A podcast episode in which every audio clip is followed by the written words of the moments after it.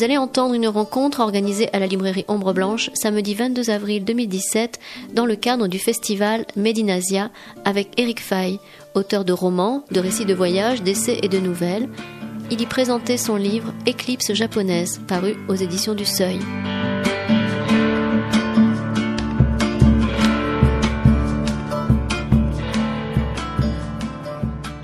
Bonjour, et bienvenue à vous toutes et tous. Très heureux de vous retrouver pour cette rencontre en compagnie d'Éric Fay qui va, au cours de cette, ce moment, évoquer son tout dernier roman Éclipse japonaise, publié aux éditions du Seuil. Vous précisez tout d'abord que cette rencontre vous pouvez vous approcher, hein, peut-être celles et ceux qui sont au fond, hein, c'est pas, sera peut-être plus simple pour vous. voilà. Euh, donc, euh, s'inscrit dans le cadre donc du festival Made in Asia. Il y a un, un, certain nombre de rencontres qui, qui ont lieu ici à Ombre Blanche depuis donc euh, mercredi dernier. Et il y aura encore après donc cette rencontre avec Eric Fay, il y aura encore deux rencontres si je ne m'abuse. Donc mardi 25 avril à 18h avec Kim Yeon-soo autour de son roman Tu m'aimes donc, Song Yong, publié chez Serge Safran éditeur. Et la toute dernière donc de cette dixième édition du festival Medinasia aura lieu le mercredi 26 avril, toujours ici à 18h, avec Michael Luken autour de son ouvrage Japon, l'archipel du sens, publié chez Perrin. Voilà. Donc un festival des cultures d'Asie à travers de, de, nombreux pays. Et, et, on va évoquer avec en compagnie d'Eric Fay le Japon et la Corée du Nord, si je puis dire, hein, puisque c'est essentiellement ces deux pays qui sont présents dans votre tout dernier roman, donc Éclipse japonaise. Euh, vous êtes Eric Fay, l'auteur de, de, romans, de récits de voyage, de, de aussi d'essais et de nouvelles, une très très large œuvre, on va dire, de, de différents genres. En 2010, vous avez reçu le Grand Prix du roman de l'Académie française pour Nagasaki, euh, publié chez Stock. Et euh, vous avez également, qui a été traduit dans une vingtaine de langues, je crois, un roman, voilà. Euh, et en 2012, vous avez été lauréat de la Villa Kujoyama à Kyoto, donc au Japon, une expérience que vous avez, je crois, en partie transcrite dans un journal qui s'appelait Malgré Fukushima, publié chez, chez Corti en 2014. Et je signale également, c'est important de le dire, que tout dernièrement, donc en janvier de cette année, vous avez reçu donc en janvier donc le prix de l'Académie toulousaine des arts et civilisations d'Orient. C'était, je crois, c'était ici à Toulouse, hein, ici avec avec Ombre Blanche en partenariat. Donc vous étiez venu pour euh, évoquer euh, voilà votre dernier livre. Alors éclipse japonaise nous transporte, comme je l'ai dit, euh, euh, voilà, au, autour du Japon et de la Corée à travers un point de départ qui est un point de départ euh, réel, hein, un fait divers réel, qui a fait la, disparition, l'éclipse, pourrait-on dire, parce que je pense que le sens du mot éclipse est important. Le titre déjà dit bien ce qu'il veut dire. En fait, c'était la disparition d'un certain nombre de, Japonais, pas seulement des Japonais, hein, il y avait des Américains, il y avait d'autres nationalités, mais essentiellement, on va dire quand même des Japonais, qui ont disparu. Euh, donc le roman va s'étale, si je puis dire, des années 60 jusqu'à nos jours, quasiment, hein, puisque ça disparition 60, 70, 80, à travers différents faits qui se sont produits. Euh, vous êtes, euh, d'après ce que j'ai pu comprendre, hein, un passionné par le Japon quand même, je pense qu'on peut le dire. Enfin, c'est un passionné peut-être fort, je sais pas. Enfin, avec des nuances, avec oui. des nuances, voilà. Parce que Nagasaki, euh, sur, sur, Fukushima, euh, vous avez séjourné, comme je l'ai dit, donc au Japon. Euh, alors, première question. alors, c'est un livre, un livre très très intéressant, très très bien écrit, avec, on aura l'occasion d'en parler, une construction très habile avec des personnages qui, qui se relaient. Enfin, il y a un point de départ réel. C'est qu'est-ce qu'on fait à partir d'un point de départ réel pour faire un véritable roman, un véritable roman de fiction. Euh, et alors, première question, voilà, qu'est-ce, comment le projet s'est-il mis en place? Qu'est-ce qui a été euh, précisément le point de départ de cet intérêt pour ce, ces, ces, disparitions, on va dire ces éclipses de, de personnages qui ont été, on, on l'apprend en commençant et en lisant le livre, euh, en fait enlevés euh, par la Corée du Nord pour euh, des besoins évidemment politique. Voilà, je vous laisse, je vous passe la parole, Eric Fay. D'accord. Euh, D'abord, bonjour et à tous et merci d'être présents malgré le soleil. Euh, pour euh, reprendre votre question, il y a eu beaucoup de choses qui, qui se sont mêlées, euh, qui se sont emmêlées dans mon esprit avant de former l'esquisse d'un roman. Je travaille euh, il faut bien avoir un travail euh, au moins alimentaire, euh, car les, droits d'auteur souvent ne, su ne, suffisent pas à, vivre. Hein. Les fins de mois seraient très difficiles et même les débuts de mois, je crois. Et je suis donc journaliste dans une agence de presse. C'est un travail qui me plaît beaucoup et notamment parce que de temps en temps, il a la vertu de me proposer des, des sujets de nouvelles ou de romans. Euh, je, je, ne sais pas si mon micro marche encore. Oui, ça, va, ça va, oui. oui, d'accord. J'avais des doutes, oui.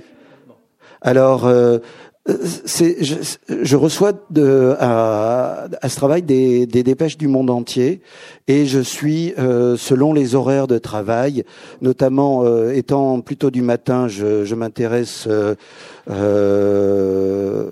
je me tourne beaucoup vers les nouvelles asiatiques le matin, quand, puisque c'est la pleine journée en, en, Asie.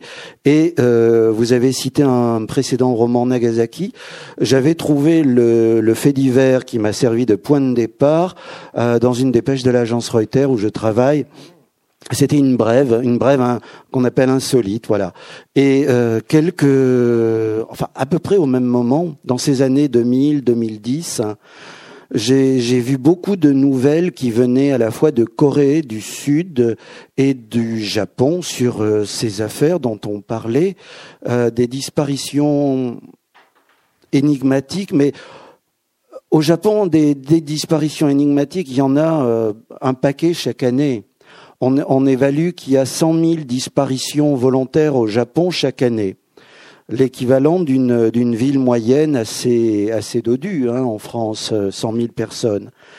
Euh, alors on les appelle euh, souvent les évaporés. Alors ça a donné lieu à des documentaires. Le, cinéaste Imamura a fait un beau film documentaire, L'évaporation de l'homme. Euh, il y a eu il y a quelques années euh, aussi un autre essai appelé Les, les évaporés, un roman aussi euh, par, un, par un Français, par Thomas Reverdy, sur ces disparitions. Mais il s'agit toujours dans ces cas-là de personnes qui aspirent à disparaître. Alors bon, pour des histoires de surendettement, pour plein de, de, raisons. Hein qui, il est très facile au Japon de, de changer d'adresse, de, changer de préfecture et de se retrouver à l'autre bout de l'archipel sans, sans pouvoir être localisé véritablement. Le phénomène est tellement ample que la police ne va pas euh, ouvrir une enquête approfondie sur chaque disparition, sinon elle ne ferait que ça. Si bien que quand il y a quelques dizaines ou quelques centaines de disparitions mystérieuses sur les côtes de la mer du Japon, ça passe presque inaperçu dans la nébuleuse des, milliers, des dizaines de milliers de disparitions qui ont lieu chaque année dans l'ensemble de l'archipel japonais. Et les familles de, des disparus dont je vais parler, qui ne sont pas des disparus volontaires, euh, leurs proches, leurs familles n'ont rien su d'eux pendant euh, un quart de siècle. Alors, il les présumait, euh, je ne sais pas moi, réinstallés à l'autre bout du Japon, euh, euh, ou partis à l'étranger, ou alors morts d'une façon ou d'une autre il ne pouvait pas savoir, il ne pouvait pas faire le deuil et il ne pouvait pas non plus euh, les localiser. La police ne disait rien, disait euh, euh, affaire sans suite. Il n'y a pas eu de revendication, il n'y a pas eu de demande de rançon, il n'y a pas eu de, de, de corps de suicidés signalés, il n'y a pas eu d'accident particulier qui pourrait correspondre à votre cas. Euh, pendant 25 ans, donc toutes ces familles-là n'ont rien su. Il s'agissait de disparitions qui avaient lieu. Alors ça pouvait être une personne qui sortait pour faire ses courses, qui longeait la route et, euh, pour faire quelques centaines de mètres seulement, aller au village et qui ne revenait pas. Donc c'était d'autant plus mystérieux que c'était des personnes sans histoire, sans pulsion suicidaire, sans dépression, sans et qui euh, le, long du, du petit parcours, on ne retrouvait aucune trace de, blessure, de, de, de traces de sang, de quoi que ce soit. Ça pouvait être un couple de fiancés qui, disaient qu'ils allaient sortir faire une balade sur la plage le soir euh, près du port et qui ne revenaient jamais. Euh, bon, il y a eu comme ça donc une, cascade de, faits divers et sans euh, voilà qui restait le bec dans l'eau. Enfin les les familles étaient là sans rien pouvoir conclure. Il s'est passé un quart de siècle. Moi, quand j'ai hum, toutes ces, ces disparitions, pour vous les situer dans le temps, ont eu lieu pour l'essentiel à la toute fin des années 70 et dans les années 80. Quand euh, j'ai eu des nouvelles euh, de, de ces affaires-là, un début d'élucidation, on était déjà longtemps plus tard. C'était donc 25 ans plus tard, vers les années 2000-2005. C'est là que les l'affaire a pu être reconstituée et qu'on a pu euh, y, commencer à y voir clair. Il y a eu plusieurs choses. Alors je ne sais pas, c'est toujours difficile parce que euh, je ne sais pas jusqu'où je peux raconter sans trop en dire ou en n'en disant pas assez.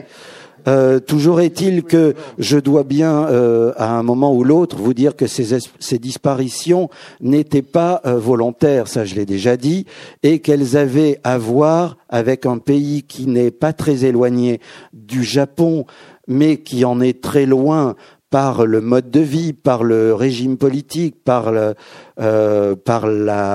fermeture de ses frontières, c'est la Corée du Nord de l'autre côté de la mer euh, que les Japonais appellent mer du Japon et que les Coréens appellent la mer de l'Est.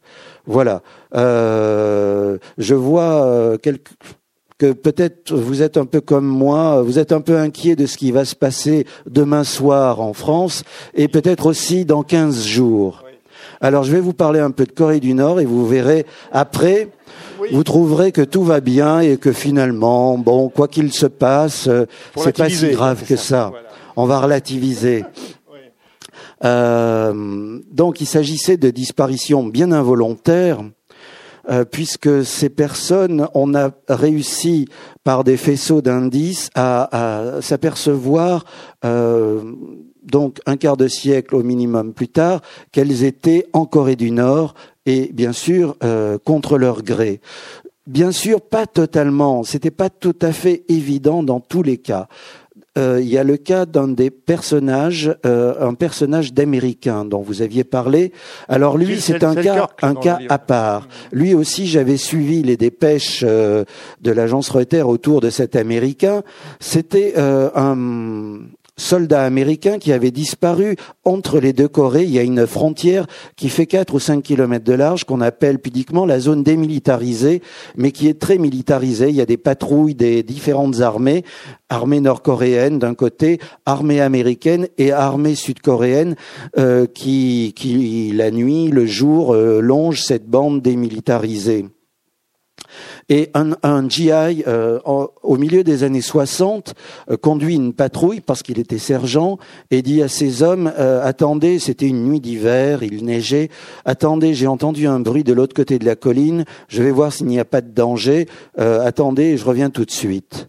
Ces hommes l'ont attendu et en fait, le sergent est revenu, mais 38 ans plus tard seulement.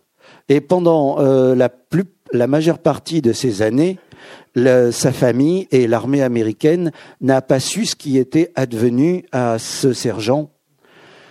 Il n'était pas le seul, il y avait eu trois ou quatre disparitions mystérieuses pendant des patrouilles. Et il a fallu un jour qu'un militaire américain, quelqu'un des, services de renseignement qui faisait des, des surveillances, alors euh, qui passait en revue des, des, des, films euh, de cinéma nord-coréen qui avaient été enregistrés.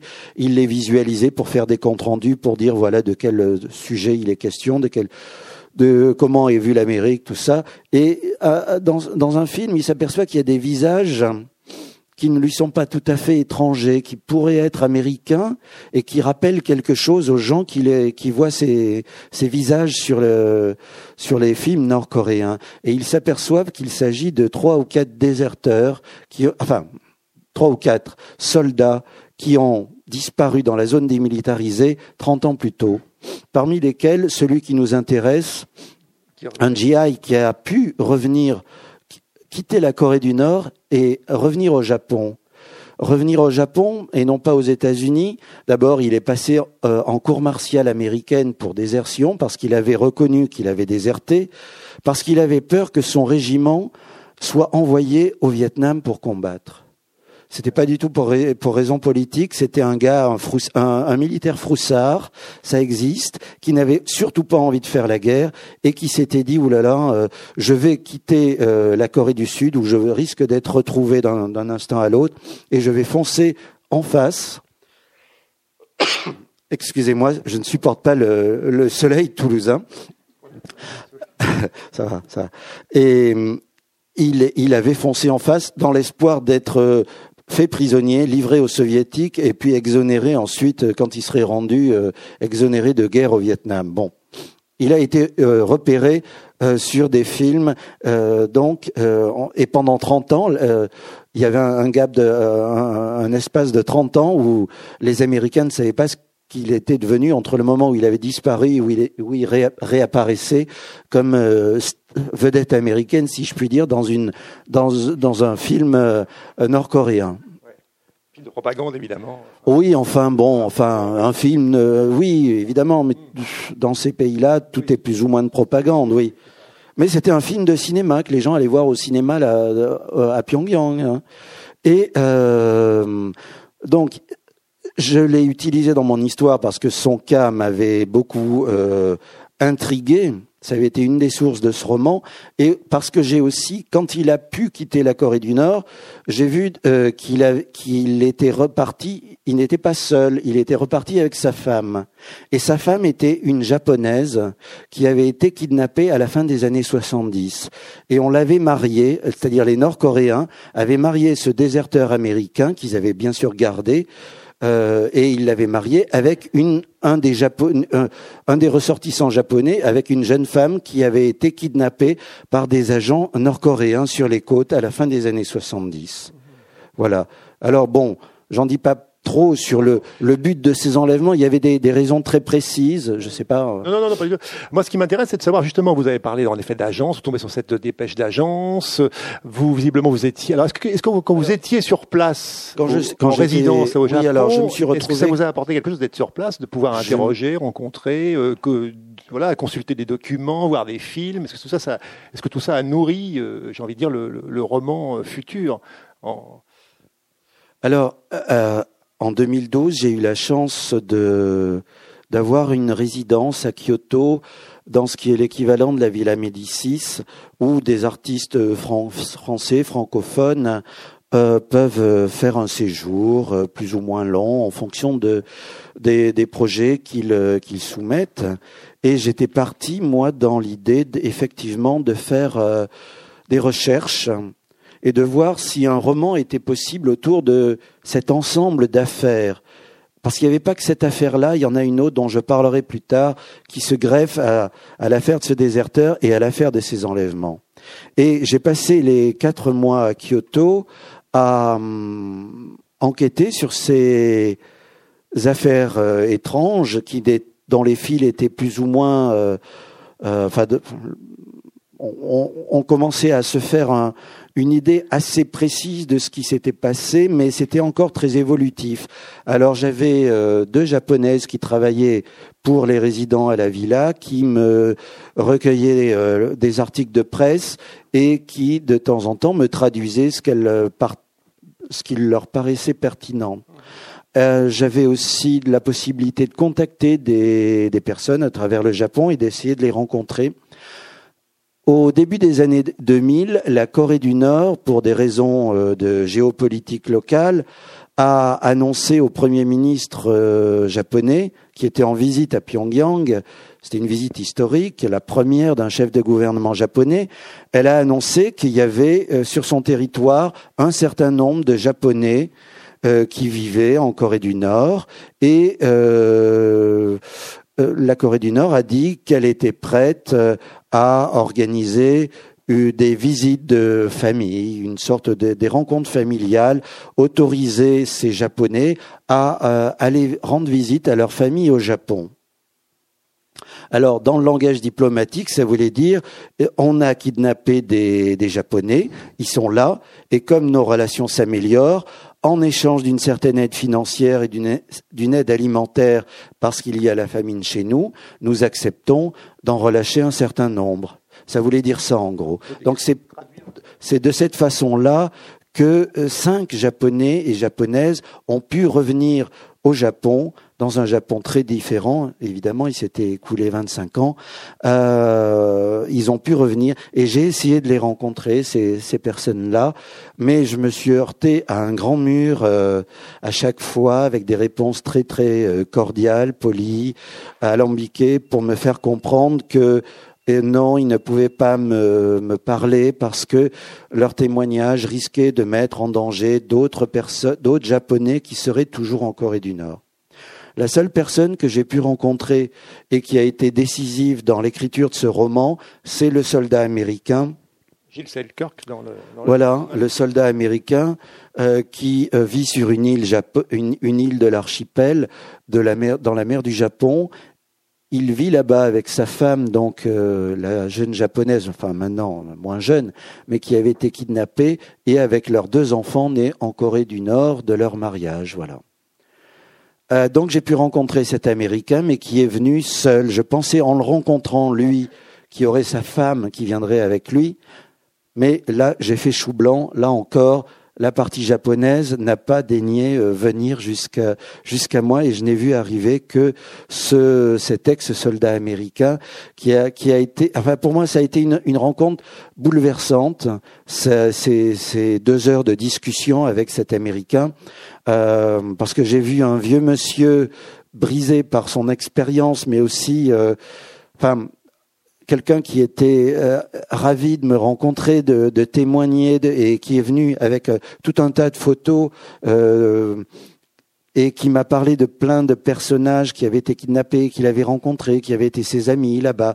Et à chaque fois, ça se concluait par ben, elle, elle est morte, elle, elle a eu un accident, lui, il est toujours là-bas, et lui, on n'a pas de nouvelles. Et c'était, c'était une, une, sorte de puzzle qui, qui dont il montrer les pièces euh, sous mes yeux, qui ne m'apportait strictement rien à moi, mais qui était émotionnellement, euh, enfin très bouleversant. Ça a été euh, le moment qui, qui moi, m'a décidé d'écrire ce roman.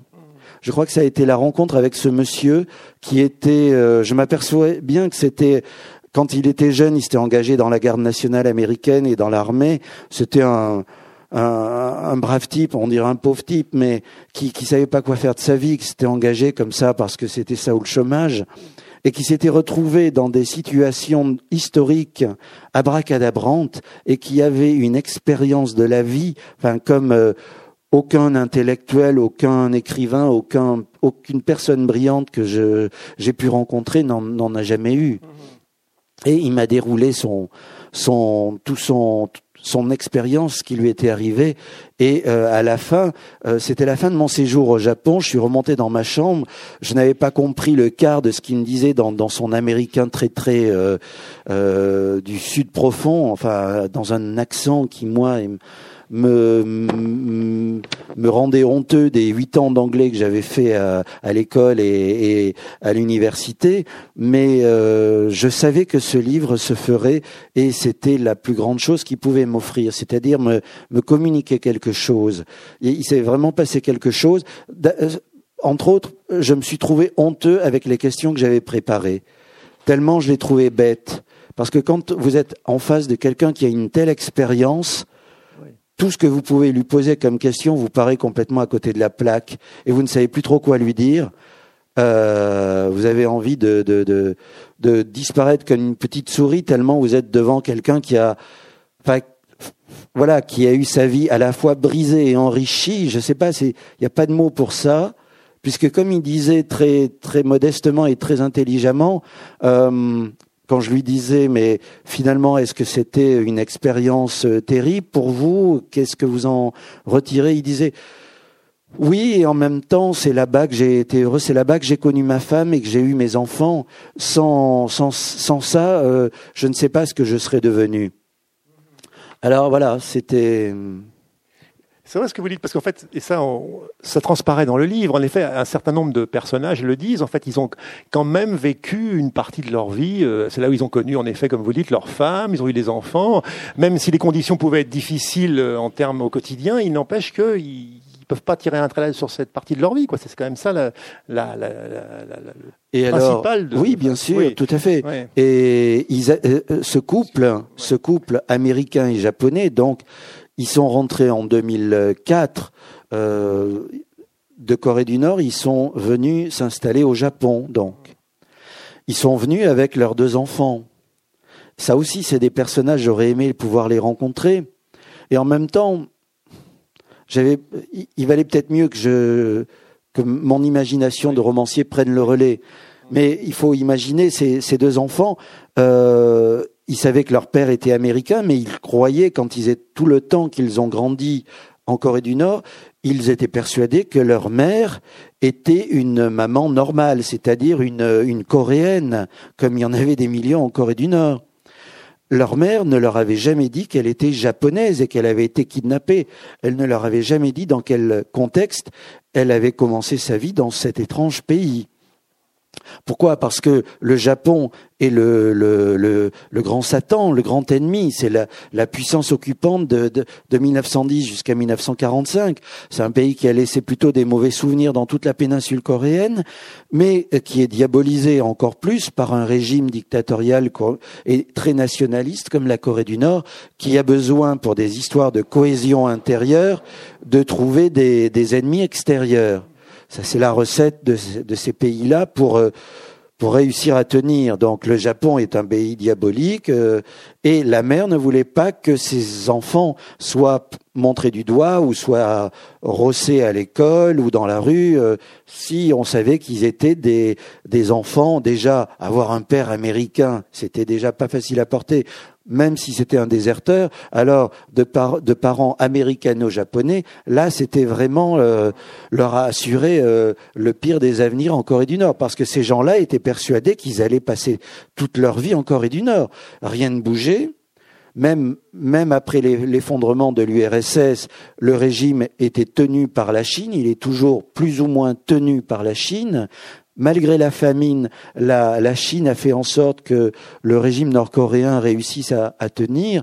Et donc, euh, pour les gens qui étaient plus ou moins captifs ou qui étaient là un peu contre leur gré, euh, disons qu'ils ils étaient convaincus qu'ils resteraient dans ce pays ad vitam aeternam, quoi, parce que rien, rien ne leur permettait de penser qu'un jour quelque chose dans leur propre vie leur permettrait de, de quitter le, de, de rentrer, d'aller ailleurs. Ouais.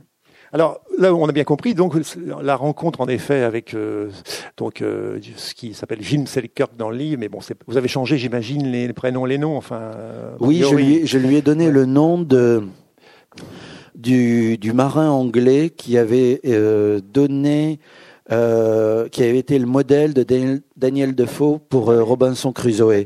Parce que à un moment, ce personnage-là se dit, c'est un, c'est un plouc, mais il a lu un livre dans sa vie, dans, dans, à, l'école, c'est Robinson Crusoe, et il se souvient de ce livre avec émotion parce qu'il se dit, mais c'est moi, c'est ce que je vis, je suis au milieu d'une bande de sauvages, parce que quand il arrive, il y a trois autres déserteurs américains, avec qui d'ailleurs il, l'entente n'est pas toujours cordiale, mais sinon, il est entouré d'une bande de, gars qui sont là euh, pour leur euh, donner des ordres, pour leur dire d'apprendre euh, des mantras idéologiques en coréen et aussi en anglais. ils doivent apprendre des pages entières tous les jours. Là, je raconte ce que m'a dit l'américain. Hein. Je n'invente pas. Parce que, alors, c'est la, c'est la, c'est la, c'est un peu peut-être, euh, je fais l'aller-retour entre le réel et la fiction parce que tout ce que je raconte dans ce livre est vrai. Alors, je l'ai romancé pour pour clarifier euh, dans vos esprits. Tout est vrai, tout est tout est de l'ordre. Euh, disons, de roman historique. Hein. Je n'ai rien eu à inventer, tellement la, la réalité m'a apporté des expériences très riches. Simplement, ce, que, ce qui m'a intéressé, moi, mon travail de romancier, a été de donner une identité différente à mes personnages, de faire un grand tri dans toute la réalité historique pour savoir comment j'allais présenter pour des lecteurs une histoire compréhensible et à la fois humainement attachante, parce que ce qui m'intéressait le plus, au-delà de ma passion pour l'actualité, pour l'histoire, c'était de d'essayer de raconter comment des, des êtres humains peuvent vivre euh, complètement euh, simples comme vous et moi, pouvons à un moment euh, vivre des situations tragiques ou enfin totalement inattendues. Sortir de chez soi pour aller acheter des cigarettes hein, et, se retrouver 48 heures plus tard à apprendre des, des, des slogans dans une langue qui vous est inconnue c'est ce qu'ils ont vécu. J'ai essayé de retenir quelques individualités que j'ai voulu suivre, qui ont été mes personnages principaux, et à travers eux montrer comment on pouvait réussir à sortir de cette sidération, de cet euh, accablement qui vous tombe dessus, parce que c'est tragique, et comment certains pas tous malheureusement, réussissent à s'inventer une certaine forme de survie voire de bonheur, dans des conditions euh, carcérales, puisque c'était quand même des, conditions de, d'extrême surveillance, même s'ils étaient relativement bien choyés. Euh, on leur demandait de faire des choses très précises, de ne pas désobéir, et ils n'avaient aucune liberté. Ils ne pouvaient même pas dire à leur famille qu'ils étaient en vie, qu'ils étaient quelque part. Voilà. Alors, euh, alors j'ai oublié où, vous vouliez oui, parce que, oui, Vous parlez de, de, différents personnages. Moi, ce qui m'intéresserait de savoir, bon, donc les prénoms, les noms ont été changés. Donc il y a une collégienne de 13 ans, euh, oui, euh, par exemple, qui va, qui part un beau soir à son cours de badminton et qui va se retrouver, euh, voilà, ça c'est le début du livre. Hein. Il y a un, très, un, excellent, très beau premier chapitre, je trouve, une sorte d'exposition. En fait, on, on, présente un peu les, les, personnages et qui vont être, voilà, qui sont finalement enlevés, enfin, qui vont disparaître et ensuite, c'est ça, la, je veux dire, la, force du livre aussi, c'est cette construction. Euh, voilà, une question qui me vient. Est-ce que quand vous commencez la rédaction de votre roman, vous savez où vous allez Parce qu'il y, a une construction assez subtile. De, on passe de personnage à personnage. Le, comment dire Chaque chapitre passe leur lait. J'ai envie de dire, il y a un personnage qui, il y a deux chapitres parfois qui concernent, pour aller vite, hein, le même personnage. Après, on va passer à l'autre. Et du coup, le lecteur comme ça est transporté de l'un à l'autre euh, de manière très fluide. Et on arrive, le livre se clôt, on va dire, en tout près de nous. En 2000, il y a deux épilogues, enfin de, 2015. Enfin, c'est voilà, on balaye quand même euh, des années 60 jusqu'à euh, jusqu'à nos jours presque. Donc, est-ce que dès le, début de la rédaction du livre, vous savez, vous avez un plan, vous avez une structure, vous savez où vous allez? Avec ce livre, euh, c'était une première dans la mesure où j'avais une une masse de matériaux pour écrire qui dépassait euh, d'abord largement les ressources de mon imagination et qui était euh, surabondante. Euh, le travail que j'ai fait avant d'écrire, c'était de faire, comme je l'ai dit, un tri, de parler uniquement de certains personnages et de laisser d'en laisser beaucoup d'autres, et de de savoir comment j'allais conduire cette affaire pour la rendre compréhensible, pour la rendre intéressante et pour en explorer différentes facettes par différentes différentes perspectives. Donc quand je commence à écrire ce livre, il s'est écoulé plusieurs mois pendant lesquels je n'ai pas écrit, sinon j'ai écrit euh, une chose, c'était des esquisses de plans.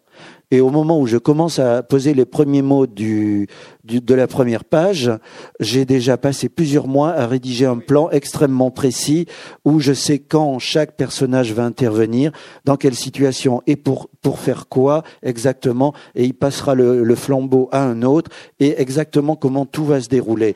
Je voulais jouer sur les codes du roman policier, du roman du roman aussi d'espionnage, du roman historique, tout en en faisant d'abord l'histoire de quatre ou cinq personnes euh, vues à travers euh, leurs émotions, leur, euh, leur sidération, leur bouleversement et leur, leur capacité à espérer, à espérer qu'un jour ils réussiront à s'en sortir, même s'ils ne comprennent toujours pas, des années après, pourquoi ce qui leur est arrivé leur est, arrivé?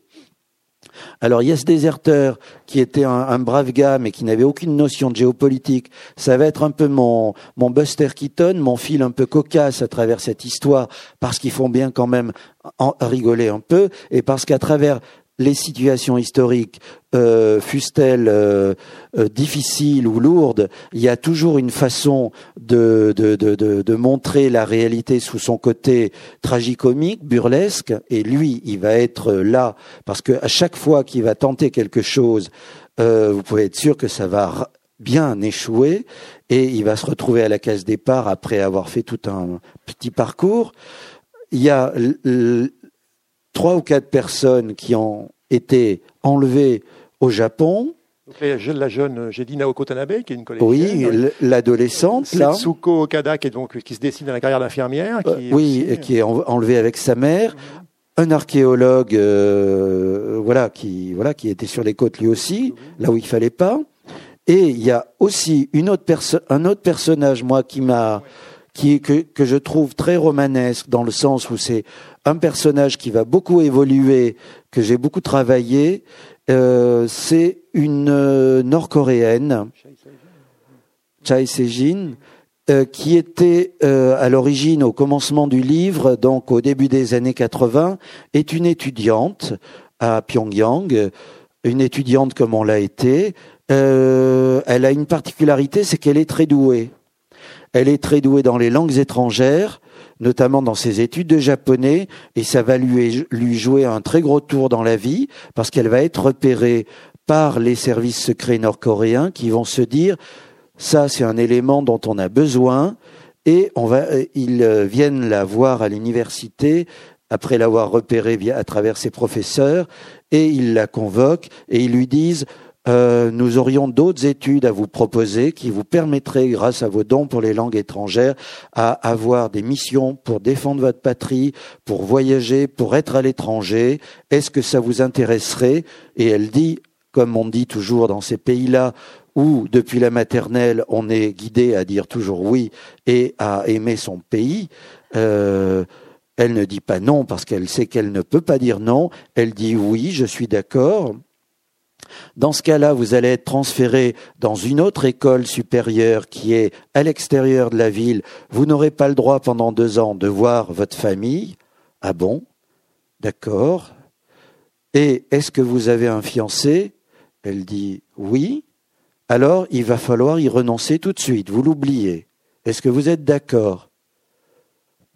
Un silence et elle dit euh, oui, enfin un oui euh, à fondre l'âme, mais voilà.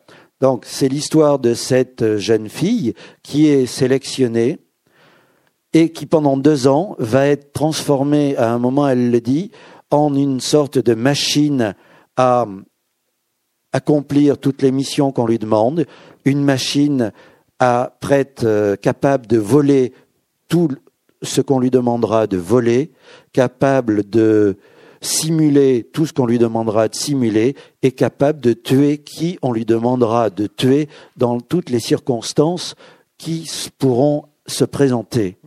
Et au bout de ces deux ans, elle a le droit de revoir sa famille un week-end et ensuite commence une série de missions qui vont être des missions d'espionnage jusqu'au moment où on lui, après l'avoir bien testé, on lui confie une mission à l'époque des Jeux olympiques de Séoul, avant les Jeux olympiques en Corée du Sud, c'est-à-dire en 1988, on va lui demander de détruire un avion sud-coréen, de le détruire en vol pour qu'il explose et pour essayer de faire échouer toute cette euh, organisation. De, la Corée du Sud était en train de se démocratiser, était un pays qui s'ouvrait au monde, qui accueillait les Jeux olympiques. Alors la Corée du Nord commençait dans à, être dans l'ombre, à devenir la Corée dont on ne parlait plus. Et ça, il voulait faire capoter tout ça. Bon, donc elle accomplit cette mission. La mission euh, réussit à un détail près, c'est que cette espionne réussit à être capturée, à, à ne pas se suicider euh, comme euh, elle aurait dû le faire. voilà. Oui, faut pas te dire. Voilà. D'accord. Mais je dis pas tout, j'en laisse. Voilà, il y a un fil. Euh, cette personne. De la Korean Air, oui. le, vol. Euh, tout ça, tout ça, c'est produit effectivement. Et il y aura un lien euh, entre cette espionne et mes, mes japonais enlevés. Oui, c'est l'affaire dont, vous parliez au début, qui a un lien avec le, voilà, ça. avec le celle du. Et, et ce, ce, ce, personnage d'espionne, donc, qui ensuite va connaîtra euh, voilà des, une certaine évolution et un personnage qui euh, qui a toute une épaisseur parce qu'elle va elle va être confrontée à des situations qui vont la l'amener à, à, des évolutions euh, psychologiques assez assez fortes elle aussi. Elle aussi et d'une certaine façon elle a elle a réussi une mission meurtrière elle a elle a détruit un avion mais elle, elle aussi, elle est une victime de, du régime qui a, fait d'elle, au lieu de lui proposer une vie euh, agréable, a fait d'elle une machine à tuer, une machine efficace. C'est très, oui, en effet, il y a, vous l'avez dit aussi au passage, c'est un livre très documenté, il y a mention parfois d'archives de journaux, on sent qu'il y, a tout un arrière-plan, en effet, de documentation. Moi, ce qui m'intéresse, je trouve, au niveau du, du roman lui-même, c'est ce rapport, finalement, vous l'avez un peu dit, euh, il y a un des personnages qui doit à un moment donné apprendre, apprendre le japonais, par exemple, à des, à des Coréens donc du Nord, qui alors, il suffit pas d'apprendre la langue, il suffit de connaître la culture de l'intérieur. Donc il y a des il y a des passages très très fouillés, très intéressants justement sur le fait qu'elle se sent progressivement complètement vidée de sa propre substance. Enfin, on la vide de sa, de sa culture, de sa langue, parce qu'elle est complètement. Il y, a, un passage où elle dit ça justement. Il y, a, y a ces rapports de transmission aux enfants aussi, parce que les enfants qui ont été élevés euh, là-bas en Corée, eh ben, un jour quand il faut qu'ils retournent dans leur, dit, euh, au Japon, alors qu'on leur a toujours dit que c'était le pays du diable, bah, il faut se réhabituer. Hein, il faut arriver à admettre que on va retourner au Japon. Et il y a thème de l'exil, du déracinement, tout ça, c'est de la mémoire est complètement euh, plus que sous-jacent. Enfin, est vraiment présent. C'est un peu comme le comment dire le, le lit euh, qui voilà qui fonctionne. Oui, les notions d'identité. C'est ça qui règle le roman aussi.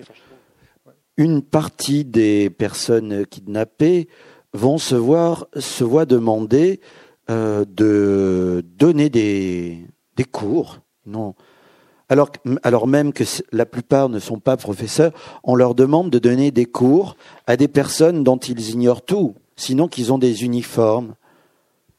On leur demande de, les perfectionner en japonais et euh, d'essayer de leur donner à ces Coréens toutes les clés possibles pour pouvoir devenir de vrais Japonais. C'est-à-dire avoir une sorte de transfusion de la mémoire collective japonaise. On leur dit, mais apprenez-leur les, gestes de, la vie de tous les jours. Si vous arrivez dans, devant, dans un temple, comment vous vous y prenez pour euh, faire une prière ou faire semblant de, faire une prière? Quand faut-il se laver les mains euh, et comment? Enfin voilà, comment dit-on merci exactement? Les formules de politesse sont très importantes dans la langue japonaise, les mots et les comment s'incliner. Euh, Apprenez-le leur pour qu'ils ne se trompent pas, pour qu'ils ne fassent pas de bourde. Euh, Apprenez-leur euh, à tous les gestes pour compter. On ne dit pas de la même façon un, deux, trois en japonais euh, que dans d'autres pays, parler, parler avec les doigts par exemple. Euh, Apprenez-leur euh, des, des événements qui vous ont marqué, apprenez-leur, enseignez-leur des chansons qui vous ont marqué, des chansons de votre jeunesse. Quel groupe vous écoutiez quand vous étiez jeune? Quels événements vous ont marqué quand vous étiez enfant? Alors il cite l'expo universelle de Osaka en 1970, les Jeux, les, les Jeux olympiques de Sapporo en 72, une prise d'otage avec la, des terroristes, la fraction armée rouge, euh, l'armée rouge japonaise par exemple, etc. Des, des, choses comme ça pour essayer de, de donner à leurs élèves, dont ils ignorent tout, euh, quelque chose comme euh, une ouais une mémoire collective. Enfin moi j'ai pensé quand je quand je faisais donner ces cours à, à mes personnages je pensais au livre de Georges Perec je me souviens. Cette sorte de, de tentative de de recréation d'enquête sur la, la mémoire collective d'une époque à un, à un endroit donné de la Terre euh, en France dans les années 50. Là-bas, c'était plutôt Japon, années 60, par exemple. Alors j'ai interrogé, j'ai fait ma petite enquête avec des pas mal d'amis japonais qui étaient des fois des, des, des, gens qui avaient dans les 50, 60 ans. Je leur posais des questions très très simples. Et en fonction des réponses qu'ils me donnaient, ben voilà, je glissais ça. Alors, il y a des berceuses. Alors, je. Voilà. Ça, c'est quand même. Ben oui, parce que. L'enfance, ils pourront pas Imaginez que vous deviez vous faire passer euh, un, un, espion, euh, je sais pas, euh, des conditions de la guerre froide, un, un espion russe euh, cherchant à se faire passer pour français dans les années 70 euh, euh, ou 80, même s'il parlait parfaitement le français, tout enfant français, enfin s'il était un, vrai français, il devait connaître, je sais pas moi euh, il était un petit navire au clair de la lune, des quelques comptines comme ça, quelques berceuses ou quelques des, contes de Perrault, voilà, des choses comme ça. C'est tout ça la mémoire collective euh, à travers les, les âges. Alors, oui, les, chaque personnage, euh, en fait, ne s'exprime pas forcément à la première personne. C'est souvent sous le mode euh, il. C'est une narration. Euh, oui, ça c'est. J'alterne, oui. Vous alternez. Pour changer les perspectives, pour, pour relancer la lecteur, la lecture, ou alors pour. je trouve que quand on parle à la première personne, l'intériorité, on peut, on peut aller plus loin dans la, dans le ressenti du personnage. Mm. Quand c'est il ou elle, on, observe davantage ses traits, ses réactions, mais ses propres pensées. Voilà, c'est pour ça que j'aime bien de temps en temps donner la parole à, à des personnages, quitte après à la leur retirer, à en faire un il ou elle, quelque chose de plus impersonnel, plus distant. Je disais en, commencement qu'il y avait eu aussi des, des, personnes, des personnages enlevés de d'autres nationalités. Vous, faites, vous y faites allusion à un moment donné, euh, des Roumains, je crois. Enfin, il y a l'Europe de l'Est, il y a quelques, il n'y a pas eu que des euh, Japonais. Ah oui, non, mais la Corée du Nord a, euh, la Corée du Nord, dans les années 70, il y a eu des directives pour des espions. quand vous êtes en mission à l'étranger, enfin c'était pour les, les espions en mission au Japon. Vous devez revenir avec une personne du pays. Voilà. On leur, on leur disait pas pourquoi, on leur disait pas comment, mais revenez discrètement kidnapper quelqu'un. Et la, Corée du Nord a, a, kidnappé comme ça des dizaines, voire des centaines de Japonais, mais aussi beaucoup de, de Sud-Coréens. Alors ça pouvait être des pêcheurs qui pêchaient dans les eaux internationales ou, ou aussi dans les eaux sud-coréennes, mais euh, qui étaient euh, euh, leur navire était abordé, arraisonné et, et ils étaient conduits en, en, Corée du Nord, etc. Il y a eu aussi des plus étrangement, je parle d'une d'une jeune roumaine qui était à Rome. Ça, c'est ça aussi, c'était une personne réelle, Doina Bumbea, qui était une une fille de, militaire roumain qui était euh, en rupture avec ses parents, mais qui avait réussi à obtenir, malgré le régime de Ceausescu, à émigrer en Italie parce qu'elle était artiste et à, à vivre en Italie comme peintre. Et elle a été attirée. Euh, on lui a tendu un piège pour qu'elle aille euh, se rendre en, Corée du Nord. On lui a fait croire qu'elle allait pouvoir exposer des peintures dans une galerie à Hong Kong et elle s'est retrouvée à Pyongyang euh, alors qu'elle ne savait rien de ce pays, elle n'était jamais allée en Asie, elle ne voyait absolument pas quel pouvait être son rôle dans ce pays. Alors, on dit souvent ce pays, c'est un, royaume euh, euh, fou qui échappe à toute logique. Non, il y a toujours, enfin, tout nous, enfin, il y a beaucoup de choses qui peuvent nous paraître aberrantes, illogiques, mais il y avait toujours une logique très froide, des raisons très précises à chaque enlèvement.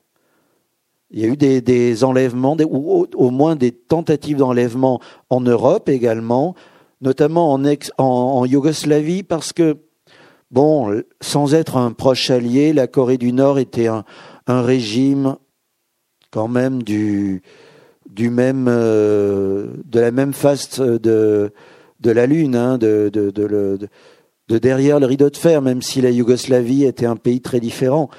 Les Nord-Coréens se disaient en Yougoslavie, on peut essayer de faire des enlèvements d'occidentaux parce que là, la police, on sait que diplomatiquement, la police nous relâchera, ils seront plus cool avec nous, on a des bonnes relations diplomatiques avec ces gens-là, ça se terminera bien même si l'enlèvement échoue. Voilà. Alors, il y a eu des gens comme ça qui ont été kidnappés aussi en Europe, en Allemagne, et qui ont été transférés en Asie. Voilà. Euh, il y a une anecdote que je peux peut-être raconter. Je sais pas si ça, pas le, ça va. Vous pouvez... Non, parce que c'est tout à fait extérieur en fait. Je la cite, je la cite parce que euh, ça a été développé dans d'autres livres, par, euh, dans des livres de témoignages. Mais pour vous dire euh, ce dont le, le, régime était capable, le régime nord-coréen, sous Kim Jong-il, qui était le prédécesseur de Kim Jong-un, Kim Jong-il était un, grand fan d'opéra, d'opéra coréen et de cinéma surtout. Alors on dit qu'il avait chez lui des centaines de, de, de, cassettes VHS et qu'il regardait des films du monde entier, que c'était sa grande passion et que sa grande ambition c'était de relancer le cinéma nord-coréen parce qu'il trouvait franchement ça cassait pas des briques euh, à côté du film, du, cinéma japonais, américain, euh, même si c'était des pays diaboliques. Bon, son goût artistique lui laissait bien sentir qu'en Corée du Nord, tout ce qu'on faisait n'était pas d'une grande qualité. Alors, il a eu l'idée de s'offrir comme cadeau la plus belle et une des plus grandes actrices euh, euh, sud-coréennes pour qu'elle joue dans des films euh, nord-coréens. Alors qu'elle était en, tournée promotionnelle à Hong Kong, qui était encore une colonie britannique, cette actrice sud-coréenne disparaît mystérieusement. Aucune trace de l'enlèvement, rien. Enquête sans suite la police britannique de Hong Kong dit on, comprend rien, on sait pas, on est désolé. Voilà. C'est comme si euh, toute proportion gardée, euh, euh, quelqu'un comme Catherine Deneuve avait disparu pendant une tournée à Hong Kong ou ailleurs. C'était vraiment quelqu'un de très connu en, Corée du Sud, cette actrice. Et deux ans plus tard, cette actrice réapparaît à la télévision, mais nord-coréenne, après deux ans d'éclipse. Voilà. Entre-temps, son ex-mari, dont elle venait de divorcer, qui était quand même un peu, qui avait encore beaucoup de tendresse pour son ex-femme, lui va enquêter à Hong Kong en se disant je vais essayer de comprendre ce qui était advenu d'elle et de la retrouver puisque la police a classé l'affaire. Non seulement il ne la retrouve pas, mais lui aussi, qui était le plus grand réalisateur sud-coréen de l'époque, disparaît à son tour à Hong Kong. En fait, il est, parti par le même bateau vers la Corée du Nord. Il a été kidnappé lui aussi. Alors il a fait un peu de résistance. Il a refusé au début de tourner des films pour le régime nord-coréen, mais à un moment il a craqué parce qu'après plusieurs mois de cellules d'isolement, eh bien, il a accepté. Et il y a eu des photos où il est, apparu en, Corée du Nord, aux côtés de son ex-femme.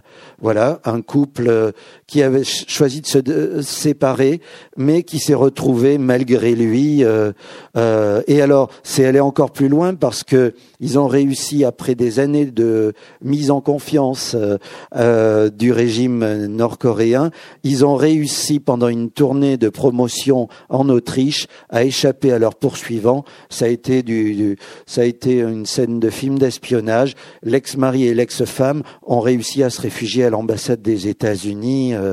et je ne sais pas s'ils se sont remariés après autant de voilà, c'était juste une parenthèse pour vous dire de ce dont était capable un dictateur, un, tyran à tous les pouvoirs dans ces pays-là. Il n'y a aucun état de droit, il n'y a aucune, aucun contre-pouvoir. Alors ça donne des histoires, euh, pour un écrivain, c'est, c'est, une mine d'or, hein, tous ces sujets-là. C'est tragique tout ça. C'est alors c'est un côté, quand je le raconte, ça nous fait sourire, mais c'est des, des années de, de, souffrance pour les personnes qui se sont retrouvées. Euh, parce qu'inutile de vous dire que la, Corée du Sud, qui était un régime dictatorial d'extrême droite, avait taxé l'actrice et son ex-mari réalisateur de traître à la patrie. Donc, quand ils sont revenus en Corée du Sud, ils ont, beau ils eu beau raconter tout ce qu'ils voulaient, leur carrière était brisée, quel, euh, que soit le côté où ils étaient, au, nord comme au sud. Hein. Il y a deux citations justement en épigraphe de votre livre là qui sont de Gong Ji-young et de Dante. Euh, alors comment ai-je fait pour vivre? J'ai simplement abandonné tout espoir. J'ai eu des enfants et je me suis dit vis pour eux, renonce à ton rêve de rentrer au Japon. Et celle de Dante, toi qui entres ici, abandonne toute espérance. Mais en même temps, vous l'avez appelé tout à l'heure. Ça, c'est alors Dante, c'est un extrait de l'enfer, mais malgré tout, alors bon, évidemment, c'est ça a un fond chrétien, donc c'est un peu tragique.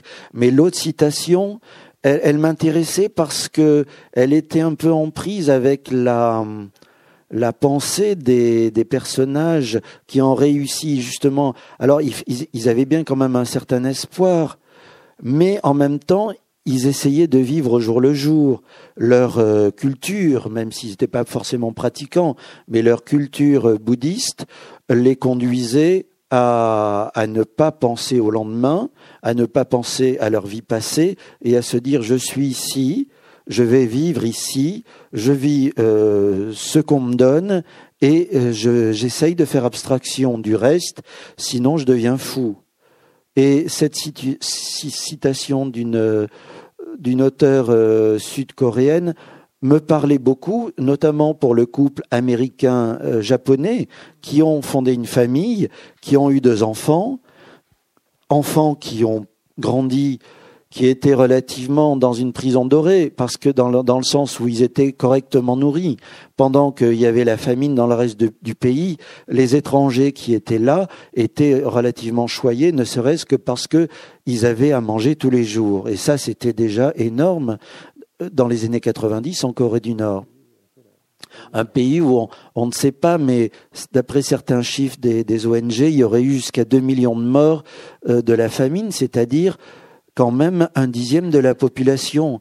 Et l'aide euh, humanitaire, peut-être qu'une partie est arrivée à la population, mais sans doute une bonne partie euh, est allée vers l'armée qui est qui est euh, le l'institution qui joue le rôle prépondérant dans dans ce dans la structure économique de ce pays et qui regroupe une grande partie de de, la population, puisque le service militaire dure dix ans, aujourd'hui encore. Alors évidemment, euh, c'est pas uniquement à faire des manœuvres. Les, les soldats sont amenés à, à lutter contre les, les, les inondations, à, faire des travaux des bâtiments, parce qu'il faut bien occuper, euh, je sais pas, un million de soldats pendant dix ans. Hein. Mais euh, voilà, Enfin, de toute façon, tout ce pays-là est un peu construit sur le mode militaire. Hein. C'est une dictature militaire extrêmement poussée dans le dans la rigueur.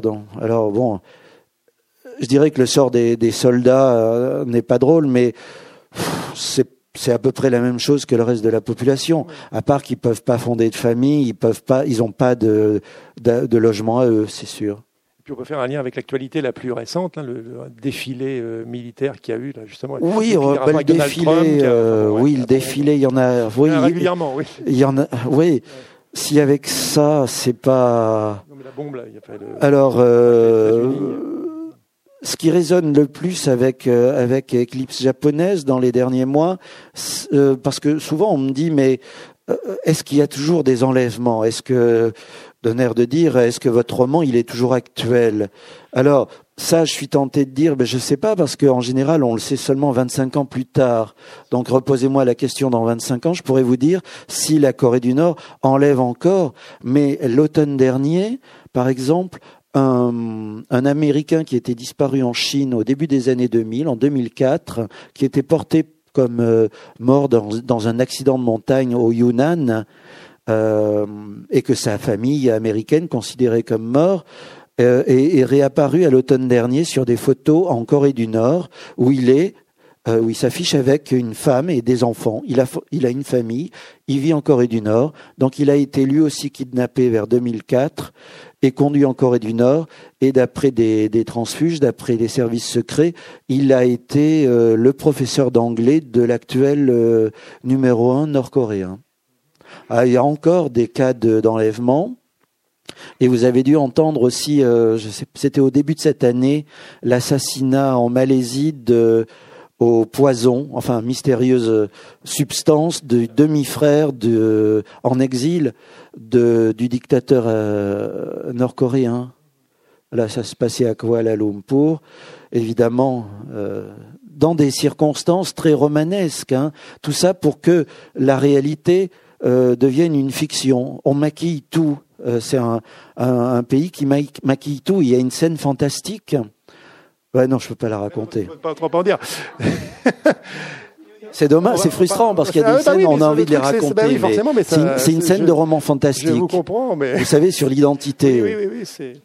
Est-ce que, je ne sais pas, quelle heure est-il J'ai pas de montre, moi je ne sais plus. D'accord. Euh, est-ce que vous pensez qu'il est. Moi, j'avais l'idée avant d'arriver, mais peut-être c'est, idiot, vous me le dites, hein, de lire le tout premier chapitre. Ou ah non, non, non. Vous voulez le faire vous-même? Non, Je ne sais pas si vous aimez lire les. Vos... Euh, je, pas la question, ça m'est égal. Parce que, je trouve que ça, vous, ça, vous pouvez lire une partie. Ça met peut-être pas tout le premier, peut-être qu'on va lire une partie. Oui, ce que vous voulez. Voilà, c'est juste. Ça donnera un peu comme ça une idée. Alors, il existe bien des façons d'entreprendre un récit. Celui-ci pourrait débuter une nuit de février 1966 dans les kilomètres qui séparent deux armées sur le qui-vive le long de la zone démilitarisée entre les Corées.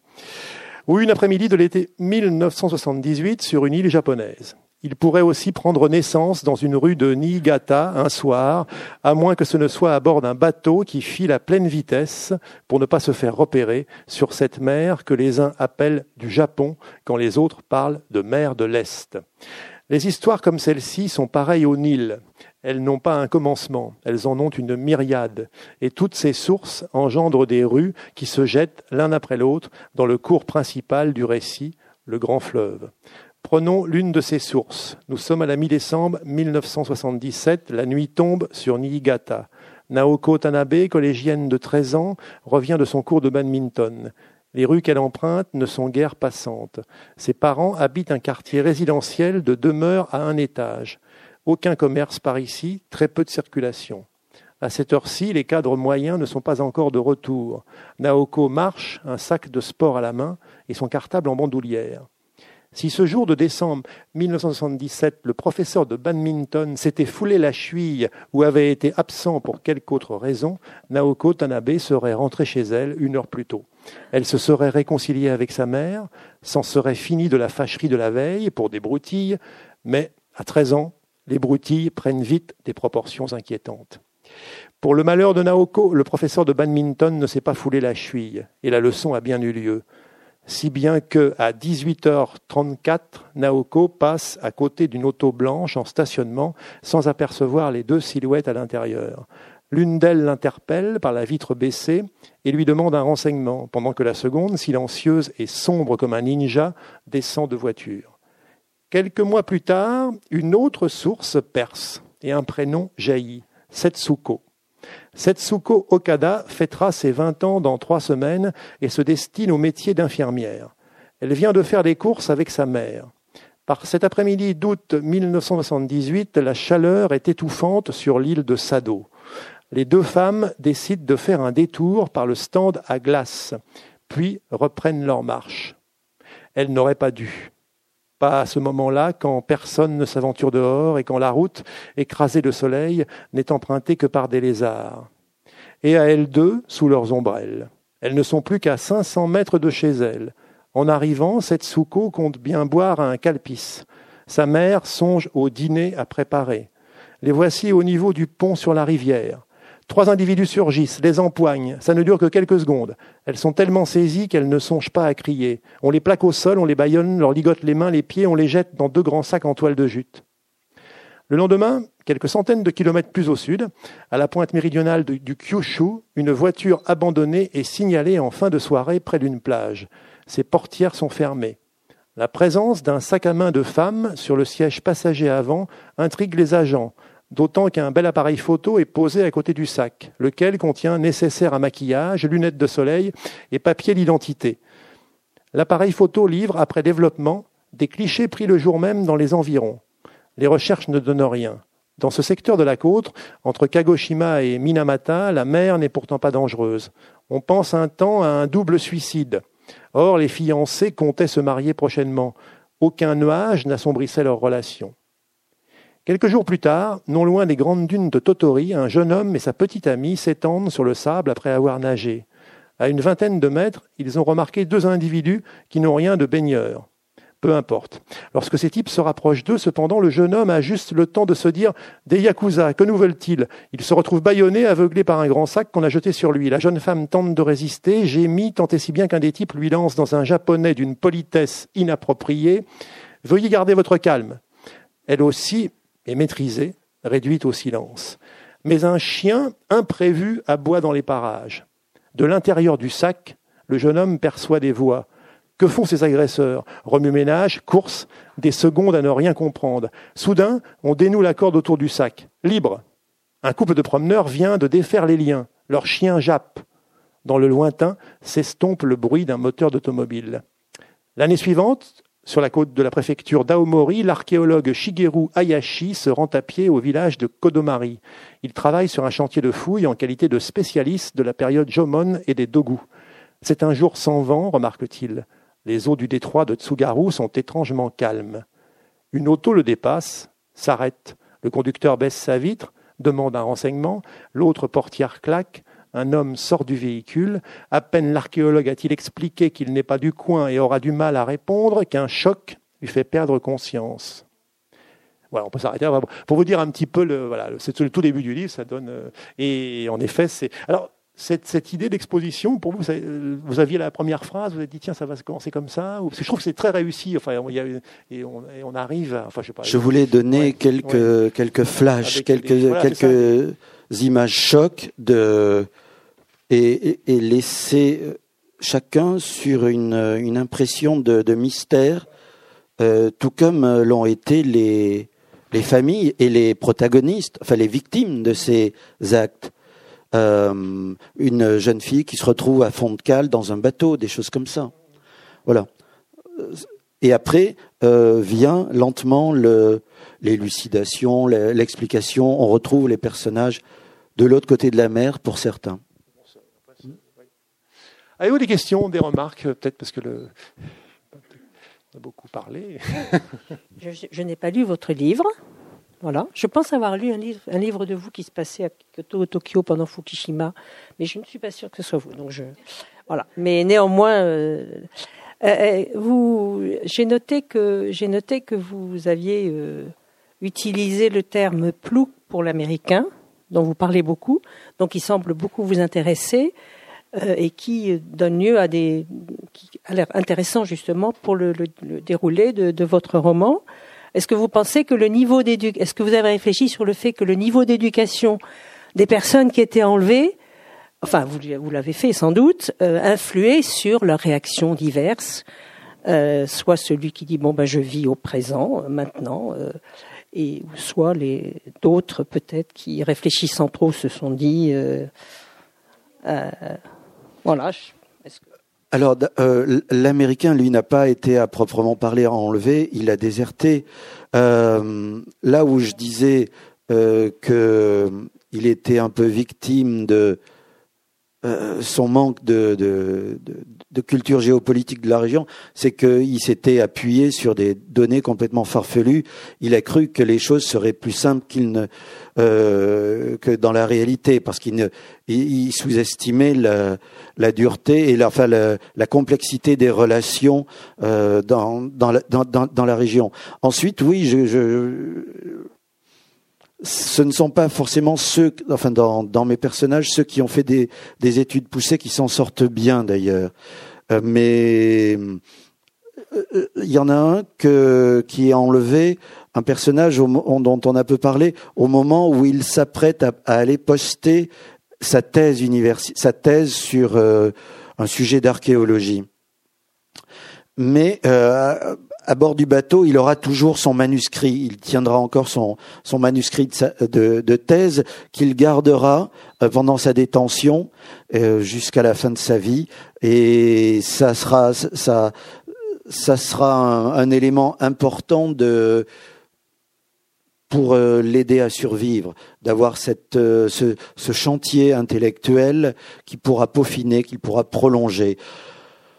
Ensuite, j'ai pas voulu faire de, de, de lien euh, sur euh, de, de, de, théorie sur le niveau d'études. Je pense que le chacun, justement, ce personnage américain qui a l'air euh, un peu, oui, j'ai dit plouc entre guillemets. Enfin, c'est-à-dire, il n'a pas de culture, il n'a pas fait d'études, il, il sait pas ce qu'il veut, il est, il est là un peu comme il serait ailleurs.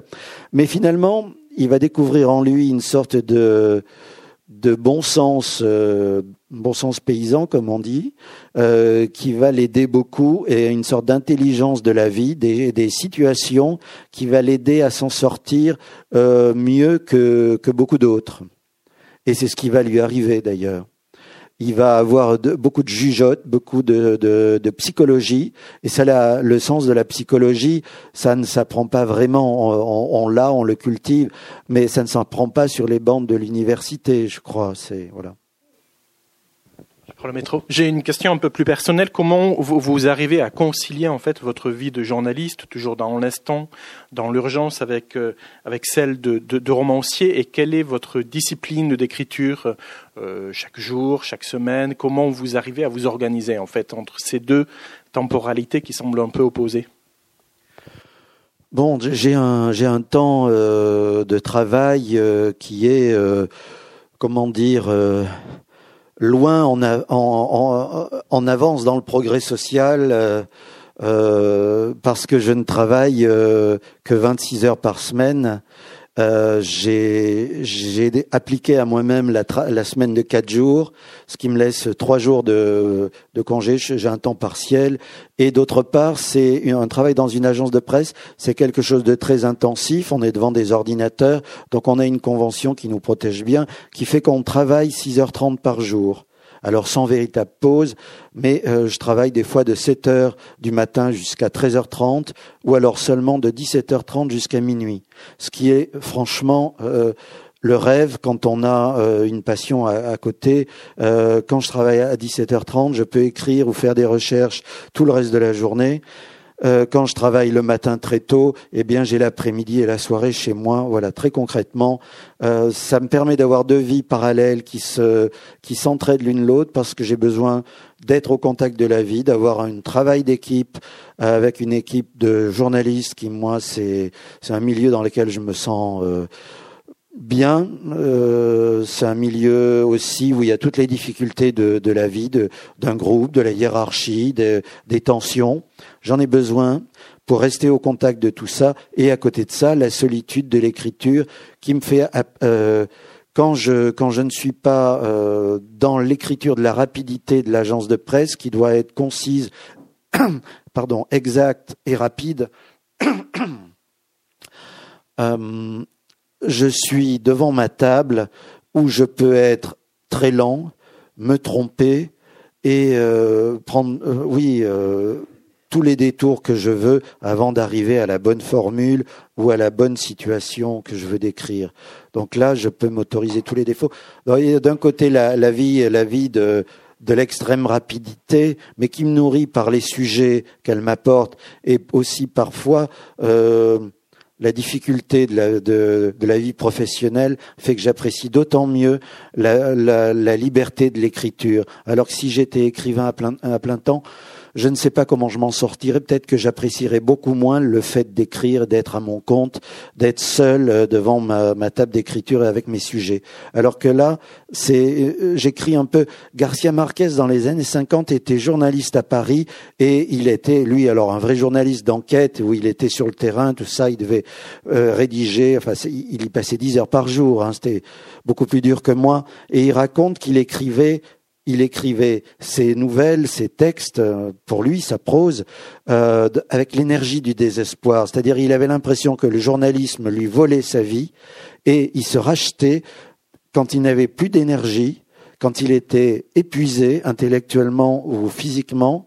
Là, il trouvait l'énergie du désespoir d'écrire parce que c'était, il, il réussissait dans cet euh, épuisement à conquérir sa liberté. Il y a aussi de ça chez moi, le fait d'avoir un, métier à côté euh, me, fait apprécier la valeur, euh, la chance que j'ai d'avoir une passion à côté et où je suis mon propre patron, où je suis absolument libre. Je crois que l'un et l'autre, c'est le yin et le yang, sont très utiles, se complètent, même dans les difficultés. Je reviens à... Ça va, on entend? Je reviens à la Corée du Nord. je me pose des questions sur la motivation de, tous ces enlèvements. Est-ce que ce serait pas plus facile de d'enlever des Sud-Coréens, par exemple, si c'est s'ils sont des otages pour avoir de l'argent. Bon, Sud-Coréens, ça serait très pratique. Bon, les, les Japonais, si c'est dans les années 50, c'est la vengeance. C'est vrai que les Coréens, il se trouve que je connais pas mal la, Corée du Sud. Les, Coréens euh, euh, avaient pendant très longtemps la haine du Japon et du Japonais, ce qui n'ont plus maintenant, hein, en Corée du Sud du moins. Et bon, et euh, alors donc, quel est vraiment l'avantage? Bah, Ils ne peuvent pas euh, enlever 100 000 personnes par an. Vous êtes d'accord quand même? Non, non, mais ça c'était des disparitions volontaires, mais ah. des, des, euh, des, Japonais qui choisissent de d'aller ailleurs au Japon, d'effacer leurs traces. Ça c'est. Oui, oui, oui. Et, et les, je voulais pas trop en dire. Euh, j'ai essayé à certains moments quand même de pas trop en dire sur le sur cette histoire-là pour laisser apprécier ceux qui veulent lire le livre. Mais euh, une des motivations à l'origine de ces enlèvements était d'avoir un vivier de personnes à disposition du régime nord-coréen pour former des agents secrets à se faire passer pour de vrais Japonais ou de vrais Philippins ou de vrais Sud-Coréens. Vous voyez? Euh, Voilà. Alors, c'était pratique de les avoir incognito sur place, euh, d'en disposer comme on voulait. Voilà, c'était une des raisons. Voilà. Il y en avait d'autres, mais ça a été la raison prépondérante qui fait qu'ils ont enlevé des Japonais à la fin des années 70, au début des années 80, pour que leurs, espions puissent euh, essayer de se faire passer pour des Japonais, passer incognito dans les, villes japonaises ou dans le reste du monde. Parce que il se trouve que je connais un, un Hongrois qui a fait la guerre euh, de Corée du côté de la Corée du Nord. Et, euh, il paraît qu'il y avait beaucoup. Hein. Ils ont été beaucoup dans les pays de l'Est. C'était la politique euh, de Staline hein, d'envoyer beaucoup de gens euh, se battre contre la Corée du Sud et les Américains, contre les Américains. Alors, ces, ces gens-là, ils sont rentrés, ils ont, ils ont parlé, enfin, pas, pas du tout en mal, hein, de la Corée du Nord. C'est assez, étrange hein, de les entendre parler de la Corée du Nord. C'est pas du tout la, Corée du Nord que nous avons, Kim, famine, euh, etc. C'était un pays euh, un peu comme l'Allemagne de l'Est, quoi, hein, euh, dur, hein, un peu dur, mais il y avait, d'après eux, y a des côtés positifs. Il y a différentes époques. jusque dans les années, au début des, des années 80, la Corée du Nord a un niveau de vie supérieur à la Corée du Sud. Il y a une très forte croissance et c'est un régime qui, euh, mais comme euh, d'autres euh, de l'autre côté du rideau de fer, intéresse, voire fascine beaucoup de, personnes, de militants ou d'intellectuels. Il y a eu des Français qui sont allés, Claude Lanzmann est allé en Corée du Nord, le raconte dans le Lièvre de Patagonie, Chris Marker, des cinéastes, des gens. Voilà.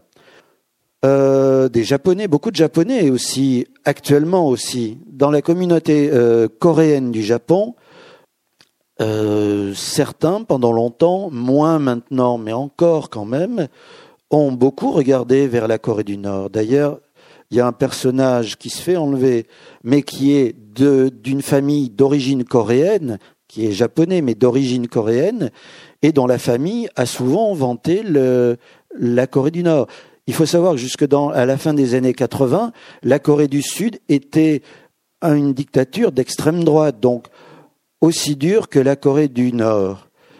Dans les années 60, après la guerre, le, niveau de vie de la Corée du Sud était équivalent au Ghana en Afrique à, à période, à période équivalente.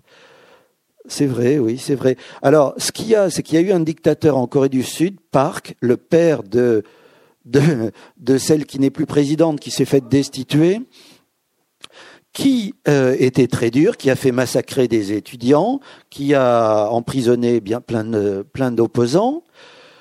Mais en parallèle, les Coréens du Sud, beaucoup, euh, le créditent d'avoir initié le boom économique sud-coréen, qui a commencé progressivement après le Japon, au même moment que Taïwan.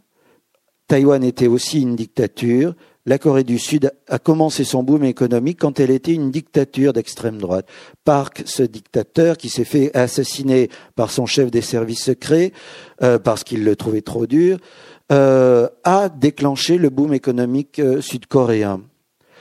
Et c'est dans les années 80 que la Corée du Sud a décollé et a laissé complètement en plan la Corée du Nord sur le plan du niveau de vie.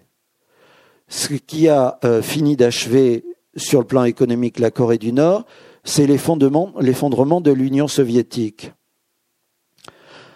Euh, alors, il s'est passé la même chose avec Cuba. La Corée du Nord a aussi quand même une alliance avec la Chine, mais c'est une alliance sur laquelle on pourrait parler longtemps. C'est une, alliance euh, très particulière.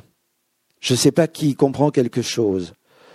Exactement. C'est une alliance et en même temps, euh, les, les, Chinois euh, ne veulent pas d'une arme nucléaire nord-coréenne les Chinois ont voté les sanctions contre la Corée du Nord. Bon, donc en ce moment, les, Chinois refusent les exportations de charbon venant de la Corée du Nord, ce qui prive la Corée du Nord d'une part importante de devises. Pour entrer dans les détails, euh, maintenant la Corée du Nord a traversé, a fini de traverser sa période la plus dure, les années 90, où il y avait une, euh, une grande famine, il y a eu des sécheresses, aussi des inondations, des sanctions internationales depuis l'époque de Bill Clinton parce que euh, il y avait le développement d'un programme nucléaire militaire euh, nord-coréen. Qui, tout ça s'est arrangé. Les Américains ont négocié. La Corée du Nord a gelé son programme et a obtenu une aide américaine en échange euh, d'un gel de son programme militaire nucléaire. Et arrivé George Bush, qui a classé la Corée du Nord dans l'axe du mal. Les Nord-Coréens ont décidé qu'ils reprenaient, je schématise, hein, je vais un peu rapidement, qu'ils reprenaient leur programme nucléaire parce qu'ils se sentaient à nouveau menacés, le régime. Hein. Euh, et donc, euh, on en est arrivé à cette situation-là où, à un certain moment, la Corée du Nord, économiquement, s'est tournée un peu vers le Japon en se disant ils vont peut-être nous aider. Et c'est là que la Corée du Nord a laissé filer quelques Japonais qu'elle avait kidnappés. Et euh, maintenant, la Corée du Nord euh, a libéralisé un petit peu son économie. Il y a un certain secteur privé au, au, niveau des marchés, des produits alimentaires et aussi dans le commerce avec la Chine, ce qui, ce qui fait que, étonnamment, aujourd'hui, Pyongyang est une ville en travaux, une ville qui a l'air très dynamique avec des, des gratte-ciel, euh, voilà, qui, rappellent, qui peuvent faire penser à Séoul ou à des grandes villes euh, de Corée du Sud. Mais tout ça, c'est quand même un cache-misère, c'est un peu la, la vitrine Pyongyang. Hein. Derrière, euh, la situation est, est, est très dure aujourd'hui. Voilà ce que je pouvais dire un peu pour éclairer le. Est-ce que... vous pouvez nous dire quelque chose sur les, les, rencontres entre Coréens du Nord et Coréens du Sud pour un rapprochement justement? Il paraît que ça existe comme ça existait hein, entre oui, il y a eu quelques... de l'Est et de l'Ouest, et au point de vue syndicalisme, etc. Ils se rencontraient sans que ce soit dans les journaux. Oui, bon. Euh c'est très très euh, embryonnaire. Hein. Il y a très très peu de contact quand même entre les deux Allemagnes. les, Allemands de l'Ouest pouvaient aller à l'Est, rendre visite à leur famille, pouvaient leur envoyer des paquets, pouvaient leur téléphoner. Je sais parce que ma, ma femme euh, allemande avait euh, de la famille en, en RDA, donc on s'envoyait des choses et dans les deux sens. Euh, en Corée du Nord, le, courrier ne, ne, ne, passe pas, le, téléphone ne passe pas. Euh, quand vous arrivez à Pyongyang, il faut laisser votre téléphone portable à, dans une consigne à l'aéroport. Il n'y a pas d'internet, il y a un intranet, mais le euh, le réseau Internet international est limité à quelques personnes qui doivent avoir des autorisations et les contacts sont extrêmement limités. Il y a eu des, de temps en temps euh, dans les montagnes, là, dans les montagnes de diamants, dans Kumgang, des réunions de famille qui ont duré quelques heures, quelques jours. Après quoi, les Sud-Coréens devaient repartir.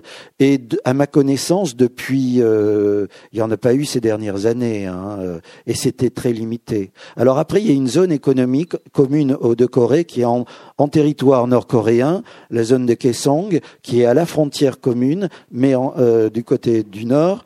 Mais depuis que la, situation s'est extrêmement durcie entre les deux Corées en 2015, euh, en août 2015, euh, l'activité dans la, zone économique spéciale de Kaesong, à mon avis, euh, je crois qu'elle est, gelée, hein, qu'il n'y a plus rien de, spécial. Sinon, il y avait des dizaines de milliers d'ouvriers nord-coréens qui travaillaient, alors à Bakou, pour des entreprises sud-coréennes. Voilà, c'était une certaine forme de coopération bilatérale. Voilà ce que je peux dire de. Bon, mais je vous ai peut-être un peu saoulé avec euh, toutes mes explications, hein, euh, voilà.